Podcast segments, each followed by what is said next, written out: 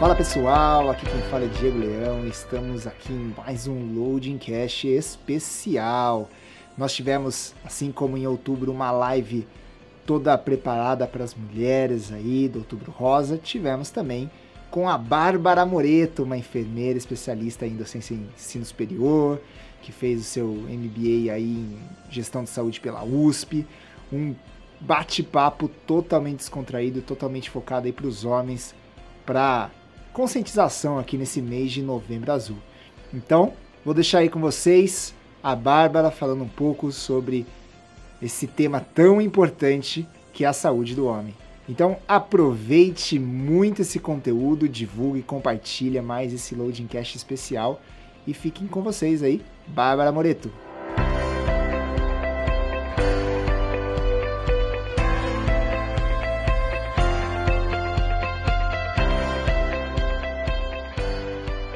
Prazer estar aqui conversando com todos vocês sobre esse assunto, esse tema tão importante agora no Novembro Azul. Falar um pouquinho sobre a saúde do homem, né?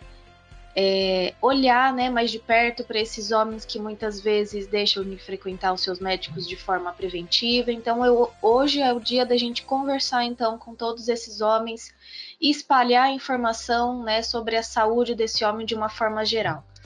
E por que, que o Novembro Azul existe? Né? Então, assim como o Outubro Rosa é, vem com a finalidade de conscientizar a população, o Novembro Azul é da mesma forma. Então, a gente vem com a finalidade de conscientizar a população, de espalhar informação sobre o controle do câncer de próstata e mais do que isso, né? A gente vem com a finalidade de espalhar muito mais a informação sobre a saúde do homem de uma forma geral, né?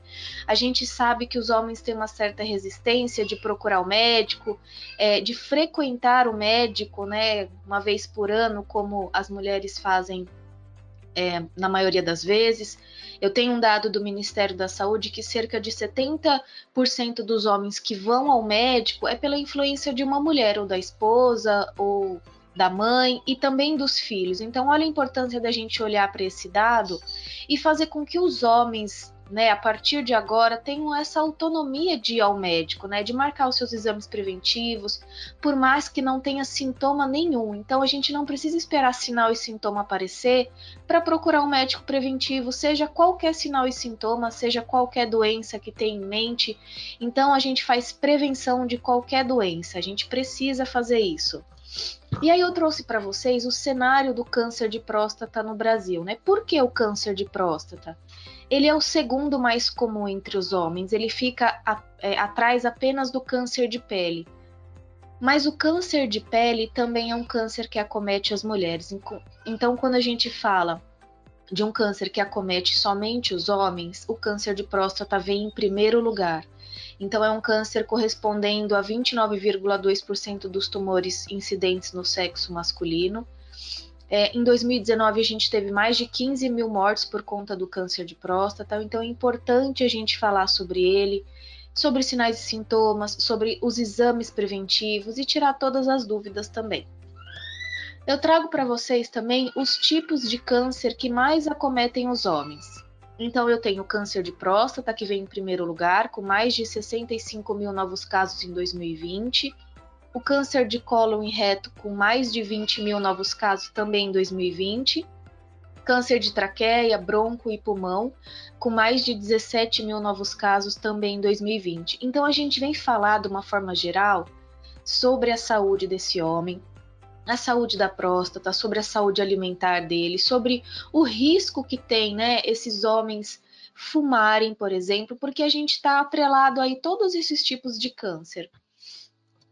E aí a gente vai falar então um pouquinho da próstata, né? Qual é a anatomia dela, qual é a função dela, para entender a importância e para entender como o câncer acontece, né? E os sinais e sintomas.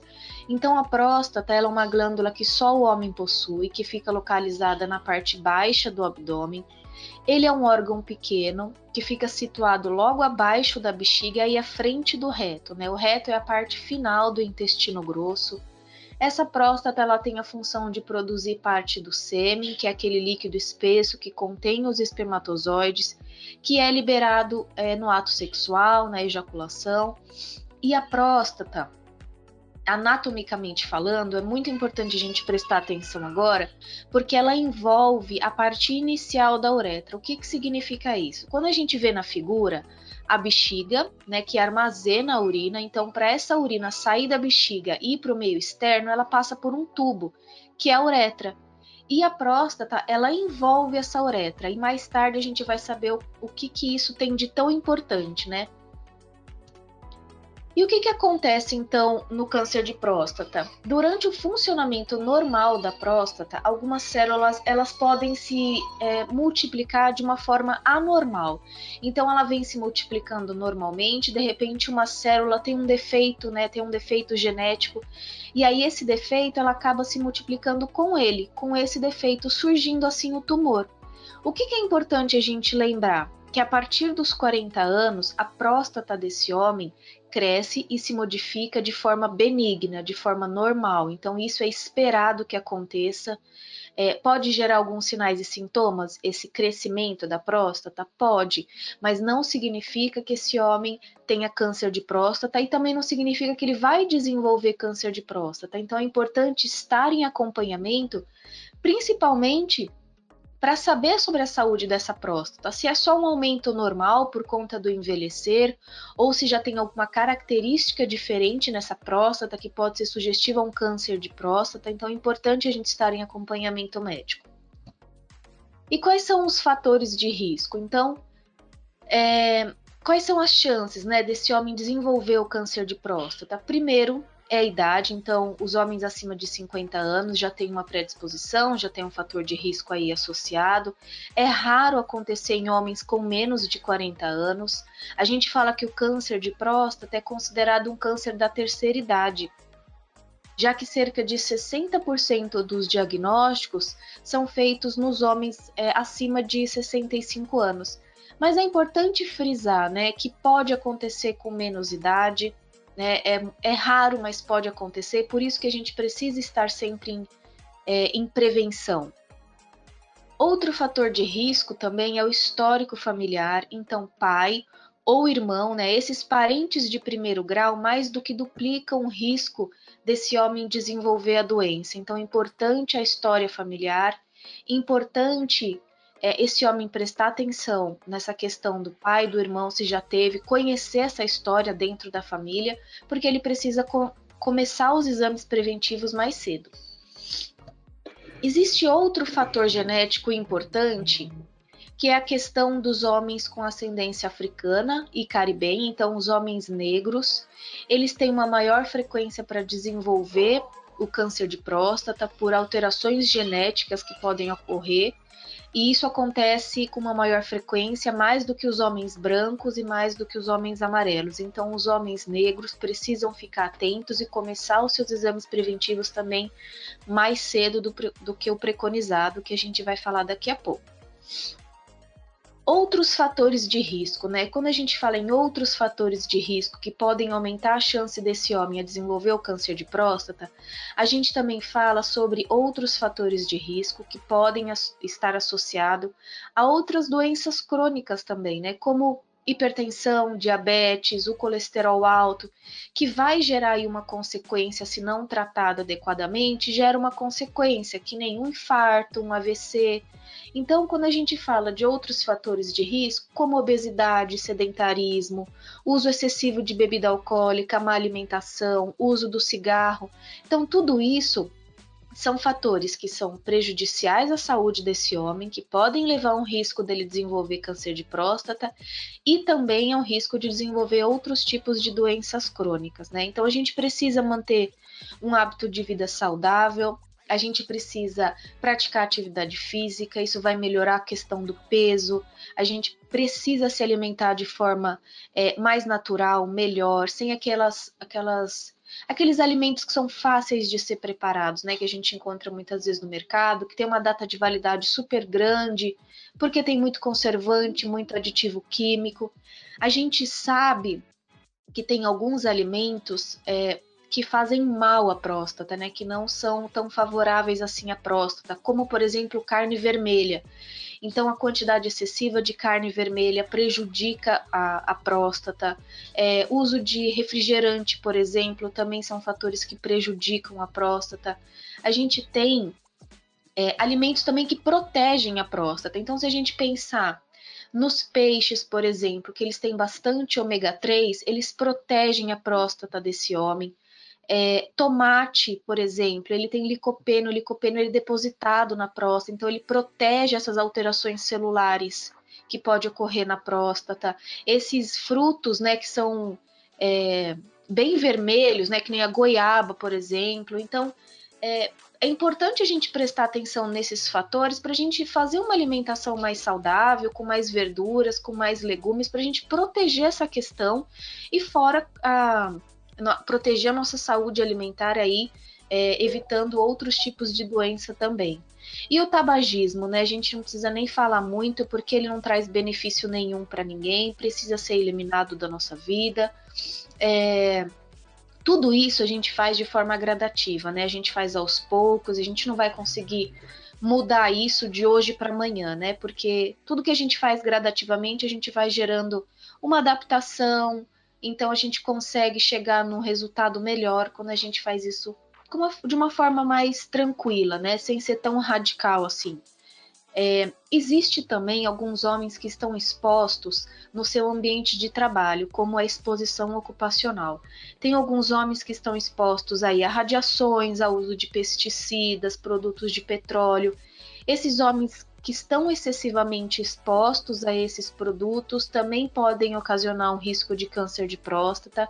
Por isso, a importância da utilização do EPI, que é o equipamento de proteção individual.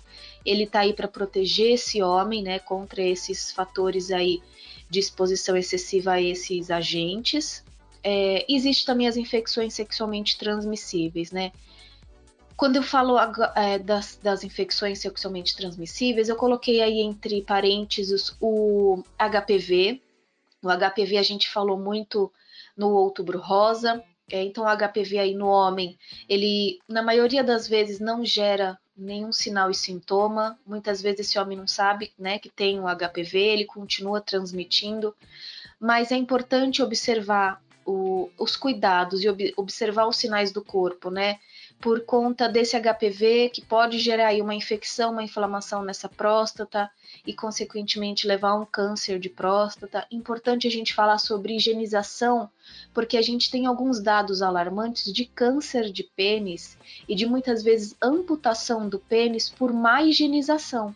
Então, olha a importância, né? um fator tão é, tranquilo do nosso dia a dia, que é a higienização. Olha como é importante a gente fazer de forma correta, né?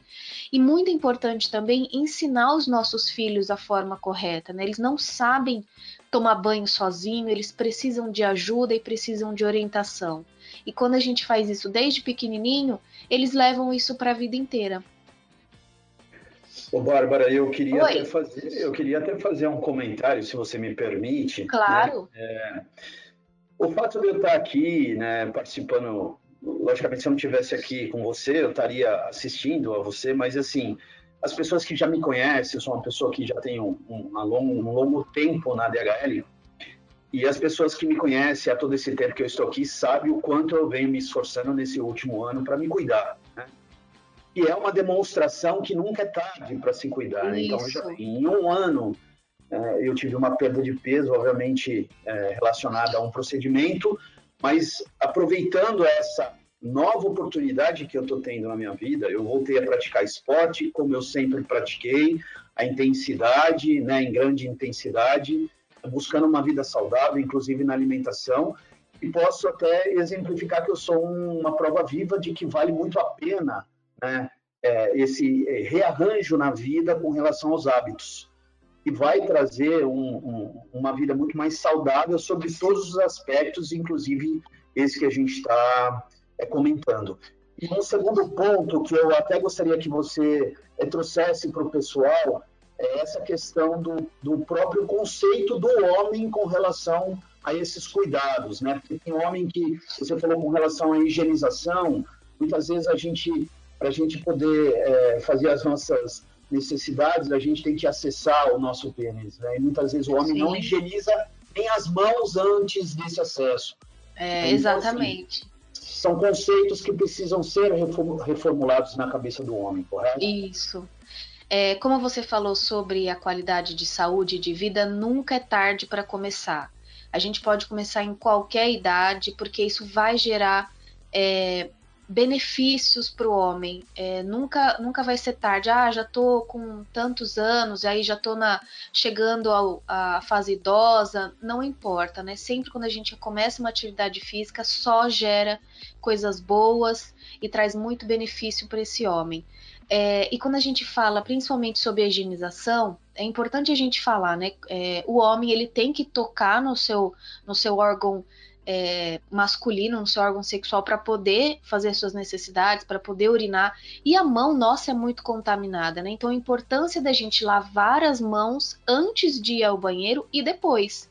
Você tocou num ponto super importante, porque a nossa mão é muito contaminada, principalmente quando a gente está lá naquele, é, naquele dia a dia corrido nosso, né? A gente até esquece. E hoje em dia a gente vem com uma prevenção muito grande, vem com uma conscientização muito grande sobre lavagem de mãos, sobre o uso de álcool gel por conta de uma pandemia que a gente é, passou e ainda está passando, né? Então a importância dessa questão da lavagem das mãos não só por conta de várias infecções que isso pode causar.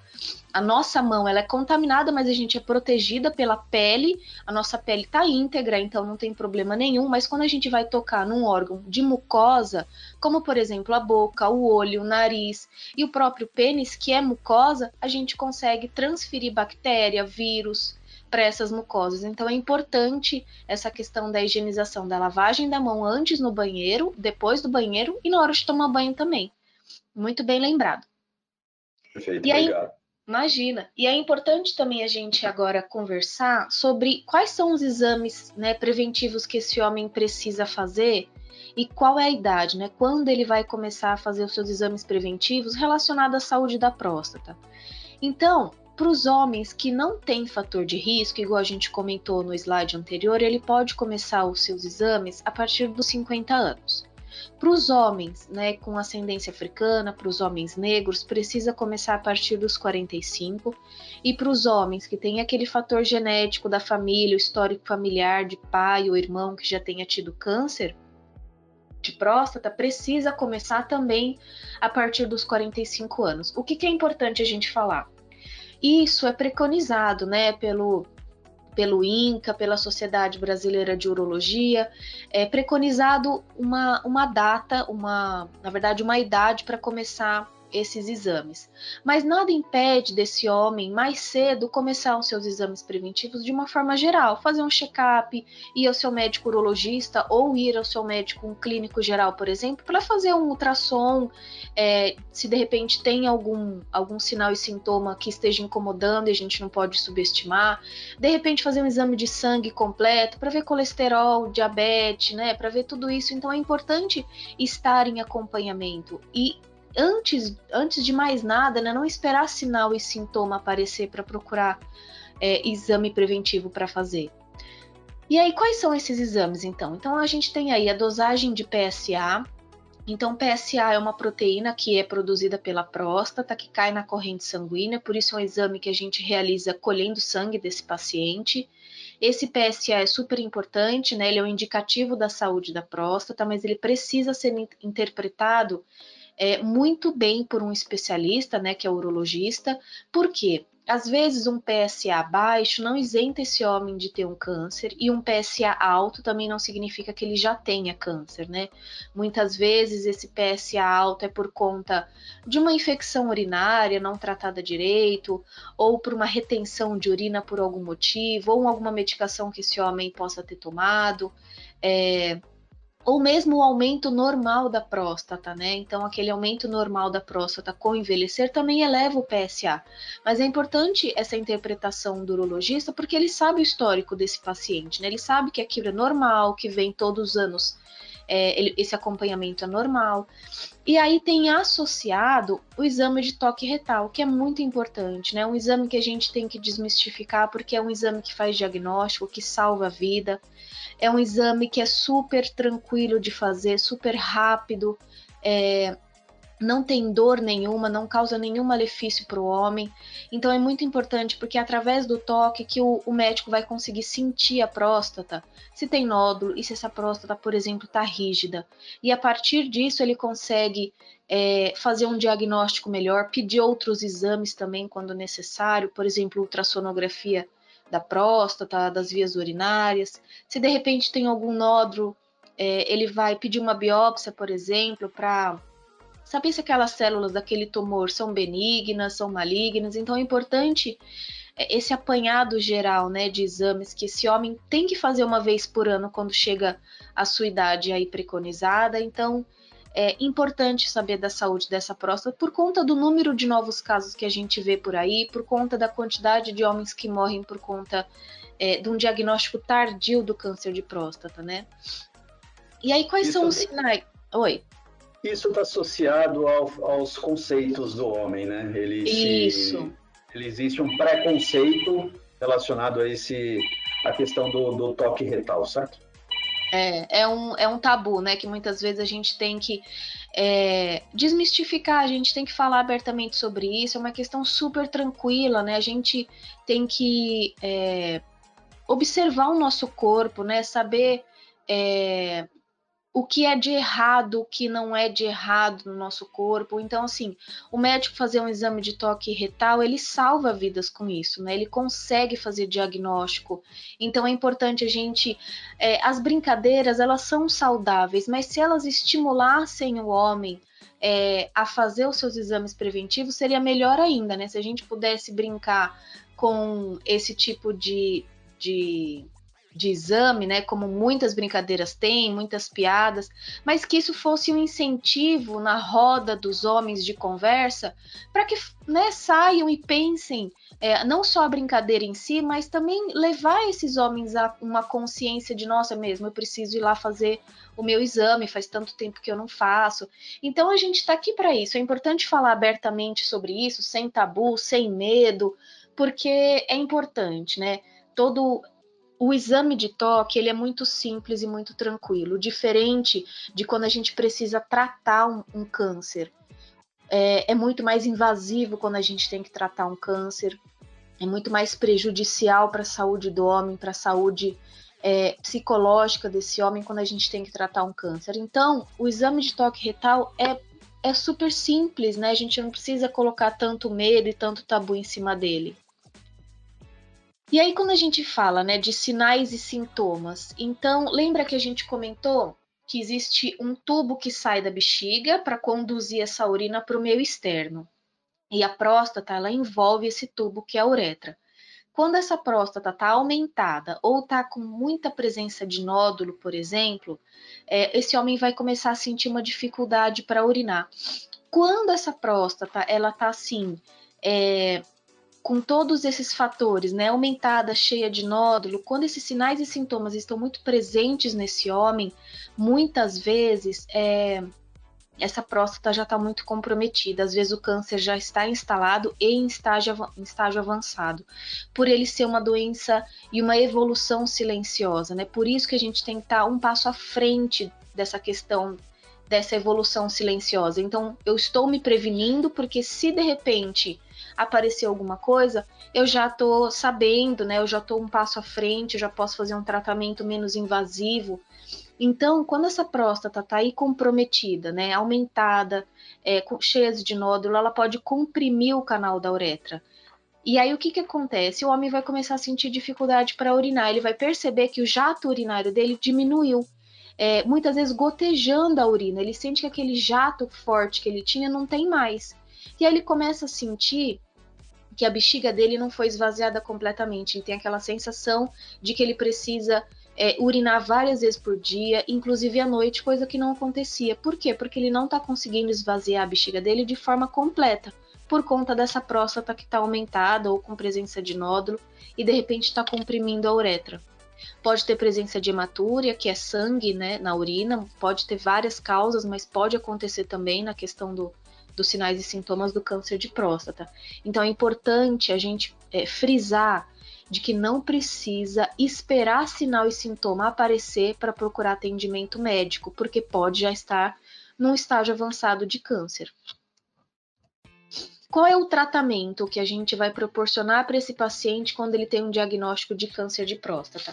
Depende muito de cada paciente, né? Depende muito do estágio que o tumor foi encontrado, do tamanho dessa próstata, depende da idade do paciente, né? Já que a gente tem aí um diagnóstico tardio, né, por conta do envelhecer desse homem, é, então, muitos diagnósticos são feitos lá com os idosos, né? Muitas vezes com 70, 80 anos. Então, a gente precisa prestar atenção nessa questão do tratamento. Porque quando a gente tem uma, uma doença localizada, quando ela está localizada lá na próstata, existe a cirurgia de retirada da próstata, radioterapia, que é aquelas radiações que vão ser emitidas para aqueles nódulos é, para tentar inibir o crescimento das células cancerígenas e existe observação vigilante em alguns casos. O que significa isso? Muitas vezes o paciente é idoso, às vezes a evolução desse tumor dele é lento, então quanto menos é, procedimento invasivo a gente fizer nesse idoso, é melhor, né? Porque ele tem risco cardíaco, risco de pegar infecção e a gente acaba complicando a vida dele. Então, se a gente consegue observar esse paciente mais de perto, observar a evolução desse câncer sem procedimentos muito, muito invasivo, talvez a gente possa considerar esse tipo de tratamento, né? Por isso que o tratamento é sempre individualizado, é sempre é, entre médico e paciente e os familiares precisam estar presentes, né? Para ajudar muitas vezes esse idoso a chegar num consenso, num tratamento melhor. Às vezes, quando a doença também está avançada, muitas vezes com metástase, né? É, a cirurgia de retirada da próstata é uma opção, radioterapia, quimioterapia também está aí. Existe o tratamento hormonal, que é reduzir é, os níveis de hormônio, né, a testosterona desse homem, para reduzir essa próstata, o tamanho dela, para reduzir a quantidade de nódulos. Então, é um tratamento que também pode acontecer, mas é importante discutir os riscos e os benefícios para cada tipo de tratamento e para cada ser humano, né? Para cada indivíduo. É, esse paciente ele é individual, ele tem sintomas, ele tem queixas que são individuais, né? Então a gente precisa tratar, fazer esse tratamento de forma mais individual. Por isso que, por isso do estímulo, né, somente do nosso time de comitê de bem-estar, né, da mídia, toda ela para que as pessoas façam acompanhamento preventivo, para que se caso haja algum desvio, a gente consiga detectar o quanto antes para evitar tudo antes. isso que você comentou agora, certo? Exatamente. É, a gente tem aí, quando a gente faz diagnóstico de câncer é, precocemente, é, a gente falou no câncer de mama e hoje a gente está falando de câncer de próstata, tem mais de 90% de, de chance de cura, né? Quando a gente faz diagnóstico precoce. E para a gente fazer diagnóstico precoce, a gente tem que estar em, em acompanhamento preventivo, né? Não adianta a gente esperar sinal e sintoma aparecer para procurar ajuda. Então, o, a informação que eu passo para vocês, o recado que eu quero deixar para vocês, né, essa, essa consideração final aqui é sobre o autocuidado, né, sobre as mulheres que estão aqui prestando atenção. Elas têm seus pais, seus avós, tios, o marido, que ela pode informar, que ela pode levar essa palestra adiante, que ela pode perguntar, que ela pode marcar uma consulta, ir com ele, de repente, numa consulta, ir com o pai. A gente sabe que os idosos têm uma uma dificuldade, né? Tem uma resistência para marcar consulta, para falar do, do, dos sinais e sintomas. Então precisa a família estar ajudando. Os homens jovens é, começar a se prevenir sempre, ajudar os seus, famili os seus familiares homens também, marcar consulta para os dois, aí vão os dois juntos, tirar dúvida. Então, quando a gente tem esse autocuidado com nós mesmos, a gente também faz um autocuidado com a família, que é muito importante, né? Observar os sinais do corpo, exames preventivos precisa acontecer, precisa ser feito, porque antes desse câncer ter tratamento, antes de ter cura, o câncer ele tem prevenção, né? Tudo que a gente faz antes, a gente faz melhor, faz com consciência, com tranquilidade. Para aquelas pessoas que estão passando por um processo de câncer na família ou pessoalmente, é importante, né? Estar sempre, o, o bem-estar está é, sempre positivo, com vibrações positivas, é, precisa estar tá autoestima, né? Precisa estar tá aí é, boa para que a gente consiga passar por esse tratamento de uma forma melhor. E eu falo isso mentalmente, né? a nossa cabeça, o nosso psicológico interfere muito nas nossas decisões, interfere muito na nossa saúde. Então é importante a gente estar tá bem, a gente gostar de fazer qualquer coisa, né? Que a gente escute uma música nesse momento, leia um livro bom, estar com pessoas que a gente ama ao nosso redor, fazer qualquer atividade que dê bem-estar e prazer, porque a gente consegue passar por esse período que é difícil de tratamento de uma forma mais equilibrada e mais saudável mentalmente também. E aí a gente reforça, né, para quem tiver pergunta, mandar aqui. E outra coisa importante que a gente precisa conversar, e aí o pessoal também me ajuda a falar sobre isso, que é a isenção, né, de coparticipação para esses exames, esses exames preventivos, aí que o pessoal colocou de Papa Nicolau, mamografia, colonoscopia, sangue oculto nas fezes, PSA. Então esses tipos de exames, eles estão com a isenção da coparticipação para incentivá-los a fazer os, os exames preventivos. Legal, e aí, é, até reforçando, te ajudando, Bárbara, é, as, as, mulheres, poxa, passou o, outubro e eu não fiz o tratamento, então assim, a gente vai manter a data do dia 1 de outubro até dia 31 de dezembro. Né? Ah, que legal. É, esse processo, né? É, então, todos esses exames que forem feitos nesse período a gente não vai ter a coparticipação dos colaboradores. É mais um incentivo né, da DHL, do, do nosso time é, de bem-estar, para poder incentivar as pessoas a se cuidarem, tá bom? E Muito também aproveite, aproveitem o slide, façam perguntas, já temos algumas perguntas aqui. Tirem dúvidas, não tenham receios de fazer essas perguntas. Se puder até voltar aí no, no QR Code para o pessoal poder acessar. Né? Não tenham vergonha de perguntar, nenhuma pergunta é desprezada, a gente leva tudo em consideração, o assunto é importantíssimo para todo mundo, né? mesmo que, sejam, que seja pergunta relacionada à mulher, Bárbara, especialista, né? a gente vai, eu é, cometi um deslize aqui de não apresentá-la no início, mas uma pessoa com graduação Uh, na área de enfermagem, professora de universidade, professora universitária, pós-graduada pela Universidade de São Paulo, né, já trabalhou 10 anos aí em hospital, enfim, está né, aqui para poder nos ajudar com, com, essas respostas e hoje dando palestras às empresas para poder é, incentivar, ajudar, trazer conhecimento para que as pessoas se cuidem. Né? Então, participem, participem aí das perguntas, enviem perguntas, a gente está esperando aqui por vocês. Tá? Eu vou até colocar uma pergunta aqui, Bárbara, se puder nos ajudar é, com, a, com a resposta. Eu sei que você já falou, inclusive, é, sobre esse tema, mas a pergunta é a seguinte: qual é a idade indicada para começar a realizar os exames preventivos para diagnóstico? Então, né, como a gente falou, existe aí os homens é, sem fator de risco, então preconizado pela, pelo INCA, pela, pela Sociedade Brasileira de Urologia, então, os homens sem fator de risco começar os seus exames preventivos a partir de 50 anos. Para aqueles homens é, que têm fator de risco, então os homens negros, e aqueles que têm um histórico familiar, então histórico de pai ou irmão que já tenha tido câncer de próstata, começar os exames preventivos a partir dos 45 anos, tanto os homens negros como aqueles que têm um fator de risco familiar, precisa começar a partir dos 45 anos.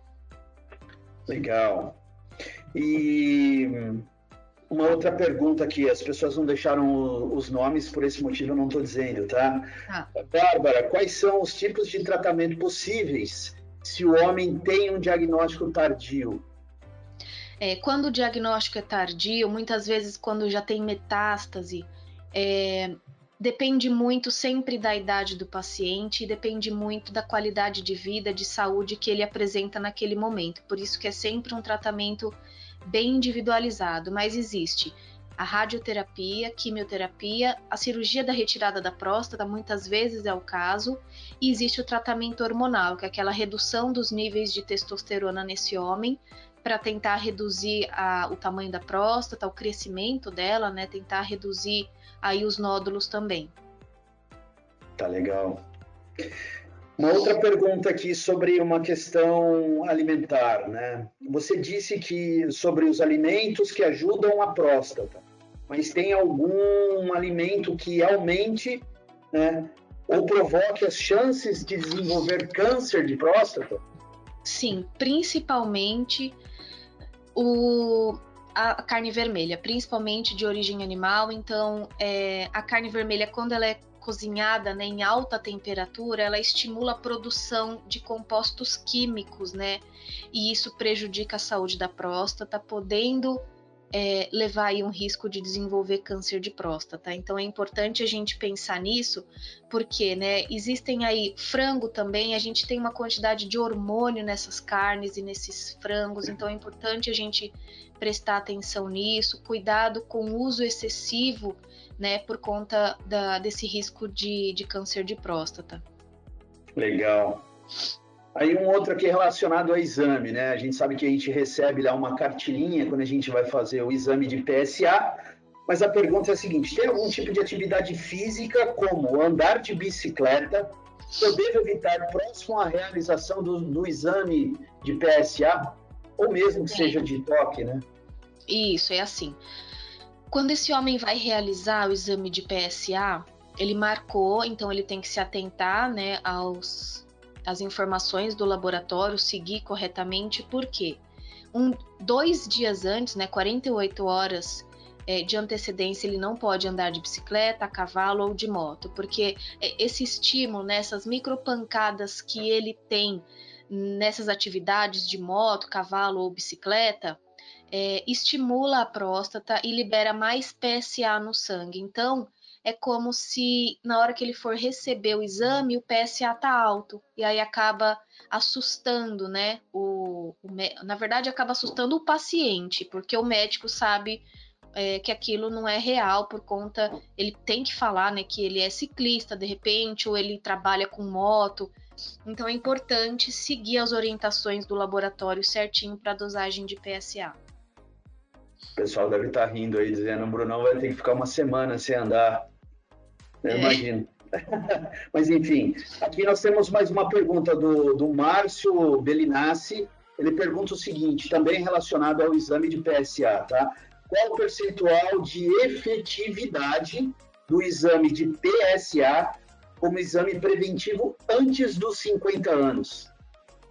É, então, o PSA é, ele é indicativo, né, da saúde da próstata. Muitas vezes quando a gente faz isso antes dos 50 anos, antes dos 40 anos, a gente sempre vai, a, vai ter um resultado perto do normal, sempre naquele valor de referência normal, porque a próstata ela começa a, a se modificar e a ter características diferentes, aumento a partir dos 40 anos. Então a gente precisa prestar atenção nessa próstata, prestar atenção nesses exames a partir dos 40 anos, né? Pode ocorrer modificações na próstata a partir dessa idade.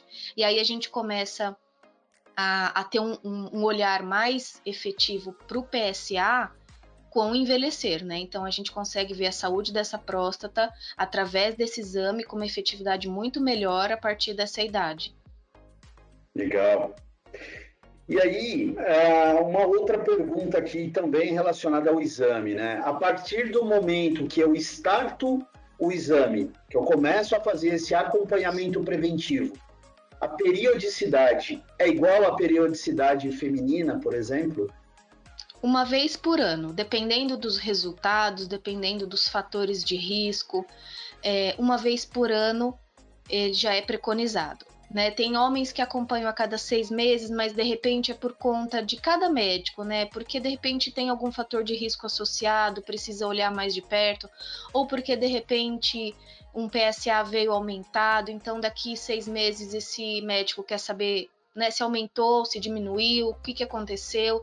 Tem alguns que são vistos mais é, de perto, aí com uma periodicidade um pouco menor de um ano, mas tudo depende de cada história clínica de cada paciente. Mas uma vez por ano é o suficiente como forma preventiva. Legal. O que é, o que é importante é acompanhar, né? Isso é o mais importante. Exatamente. Legal. Aí uma outra pergunta aqui. Eu tenho 43 anos. Quando for fazer o meu check-up, é prudente pedir um exame de toque retal ou o exame de sangue é o suficiente? É, o exame de sangue é suficiente. Então, assim, muitos urologistas eles vão fazer o exame de toque é, um pouco mais para frente, né, com o avançar da idade e muitas vezes dependendo do resultado do exame de PSA. Ele pode fazer o check-up dele, conversar com o médico. Será que já pode começar a pedir exame de PSA? Porque aí ele vai acompanhando. Se tiver alguma alteração, ele de repente esse médico vai pedir um exame de toque ou qualquer outro tipo de exame. Mas importante, ele tem todo o direito de pedir para o médico dele, urologista, ou seja, né, qual médico for, já para começar a dosagem de PSA. Legal. Uma pergunta aqui que também você, eu acho que vai ser bem fácil para você. O fator peso tem influência de risco em ter problemas na próstata? A obesidade é um fator de risco é, para é, para a doença da próstata, né? É um fator de risco para o câncer de próstata, como a gente falou lá, a questão da gordura visceral, tudo isso é, é um malefício, né, para a saúde da próstata. Então precisa melhorar o peso, controlar o peso. Isso é muito importante para os homens, não só para o câncer de próstata, né, por ser um fator de risco, mas também para outros tipos de doenças que a obesidade acarreta. Legal. E nós, e aí mais uma outra pergunta aqui, salvo engano, é a última que chegou, tá? Uh, já tem, nós já temos uma idade que foi estabelecida para que a gente inicie né, o processo de prevenção. Antecipando essa idade, você acha prudente e saudável que seja feito dessa forma ou não há necessidade? É, se a gente, é, a gente antecipando antes dos 40 anos, por exemplo, a gente não tem dados do que, que isso vá melhorar, é, porque a, o resultado do PSA, muitas vezes quando esse, esse médico urologista for pedir, por, né, porque o, o paciente está pedindo, na maioria das vezes esse PSA vai vir num resultado normal, dentro do esperado, porque a próstata é jovem, é saudável. Mas é importante lembrar que pode se pedir né, os exames. Se esse homem tiver algum sinal e sintoma estranho que ele percebeu no seu dia a dia, é importante ele procurar o médico, porque aí o médico vai pedir exames específicos. Então, nada impede da gente começar essa questão do exame preventivo é, mais cedo, mas é preconizado por conta é preconizado essa idade por conta do envelhecer da próstata e gerando essas modificações com o envelhecer do homem, né? Então, por isso que é preconizado a partir dessa idade.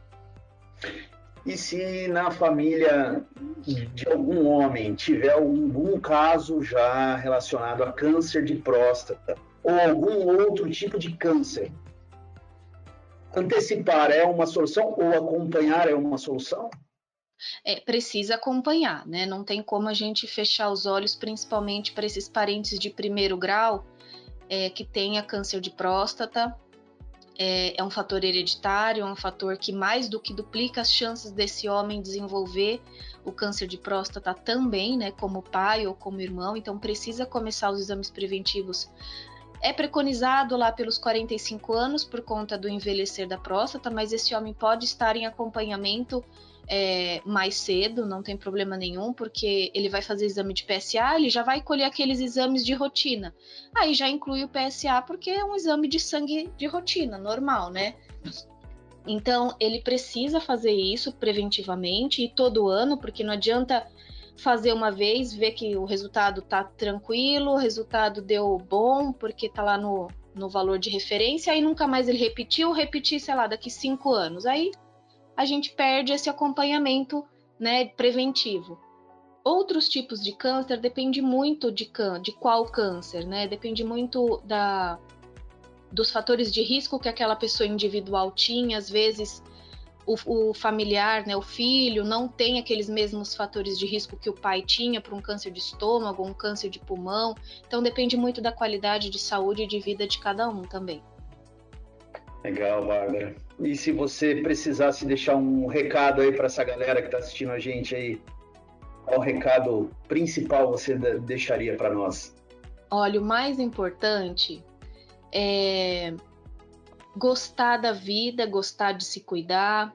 A gente precisa envelhecer de forma saudável, a gente precisa aproveitar a nossa velhice de forma saudável, é, para poder viajar, para poder fazer as coisas que a gente gosta. Então a gente cuida da nossa saúde hoje, para a gente não precisar cuidar de doença no futuro. Então a gente precisa fazer isso. Não custa nada fazer, fazer tudo que a gente faz de forma preventiva é melhor. Então, para os homens, desmistificar sempre a questão é, do, do exame de toque, por exemplo. A gente, mulher, né, tem aquela questão que a mulher ela entra na puberdade mais cedo, ela menstrua lá pelos 10, 11, 12 anos, então ela tem um acompanhamento médico é, melhor, ela tem um acompanhamento médico mais de perto por muitos anos. E o homem também tem que fazer isso, né? Ele precisa ter esse acompanhamento médico é, sempre, né? Para tirar suas dúvidas muitas vezes, para tirar dúvidas para poder falar com o filho muitas vezes. Então é a questão do autocuidado, a questão da prevenção, para a gente poder aproveitar a nossa saúde, aproveitar a nossa vida de uma forma melhor quando a gente envelhecer. Legal. Bárbara Moreto, graduada em enfermagem, MBA em gestão de saúde pela USP, professora universitária, grande experiência, compartilhou grandes pontos, pontos importantíssimos para o nosso time. Agradeço muito sua participação. Obrigado por compartilhar todo o seu conhecimento. Eu que agradeço. Ainda sempre. Muito obrigada. Eu que agradeço poder falar com vocês, poder passar o conhecimento adiante, que todos vocês também possam passar esse conhecimento adiante, conversando dentro de casa com seus familiares. Agradeço muito e sempre estou à disposição para o que vocês precisarem. Legal. Veio até um feedback aqui ao invés de pergunta, tá? A palestra foi maravilhosa. Tá aqui, ó. Muito obrigada. Legal. Daniel, cara, muitíssimo obrigado. Pessoal, Último recado, lembrando que o nosso, a nossa palestra aqui está gravada no Loading Cast da DHL, então quem perdeu ou quem quiser assistir novamente, compartilhar dentro das mídias sociais da DHL, por favor, fiquem à vontade. Nosso Comitê de Bem-Estar, parabéns pela, pelos programas né, de, de incentivo aí aos cuidados com os nossos colaboradores. E estamos juntos sempre aí. Um grande abraço a vocês, uma excelente tarde. Obrigada, tchau. Tchau, tchau.